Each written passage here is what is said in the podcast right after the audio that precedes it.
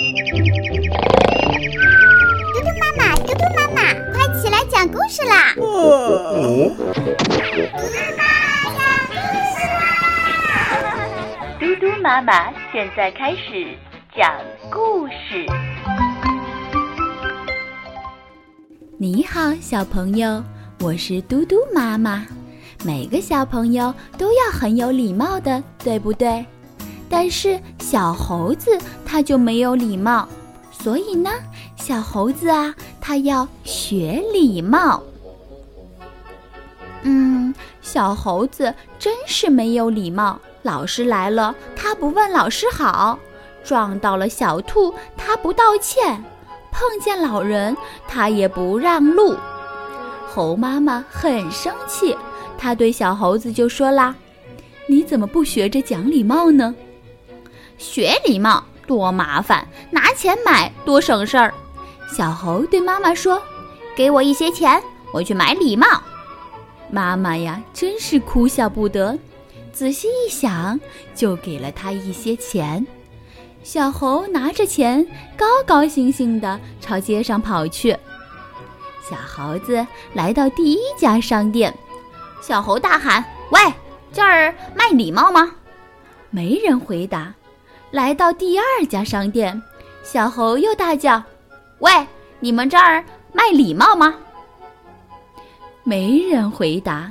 一家、两家、三家、四家，小猴跑了三十三家商店，都没有买到礼帽，只剩最后一家商店了，是山羊伯伯开的。山羊伯伯平时对小猴很好，小猴也很敬重他。小猴想，山羊伯伯肯帮忙，我一定能买到礼帽。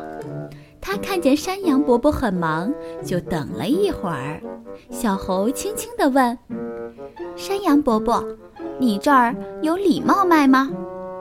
山羊伯伯笑了：“傻孩子，礼帽是买不到的，只能学到。”小猴没有买到礼帽，低着头走回来。他不好意思地说：“妈妈，对不起，我没有买到礼帽。”妈妈乐呵呵地端出饭菜，肚子饿了吧？快吃！小猴早已饿极了，它大口大口地吃着香喷喷的饭菜，心想：还是妈妈好，我要谢谢她。谢谢妈妈！一句很有礼貌的话从小猴嘴里飞出来，妈妈高兴地笑了。孩子，你没有买到礼貌，但是啊，你学到了。小朋友，小猴子一开始是一个没有礼貌的小朋友，但是后来渐渐的，他学会了礼貌，学会说谢谢，学会等待，对不对？那只有懂礼貌的小朋友才会得到大家的欢迎与尊重。小朋友，你觉得懂礼貌除了会说谢谢之外，还有什么呢？可以动动大家的小脑筋来想一想哦。好了，今天的故事就讲到这里了。我是嘟嘟妈妈，明天再见。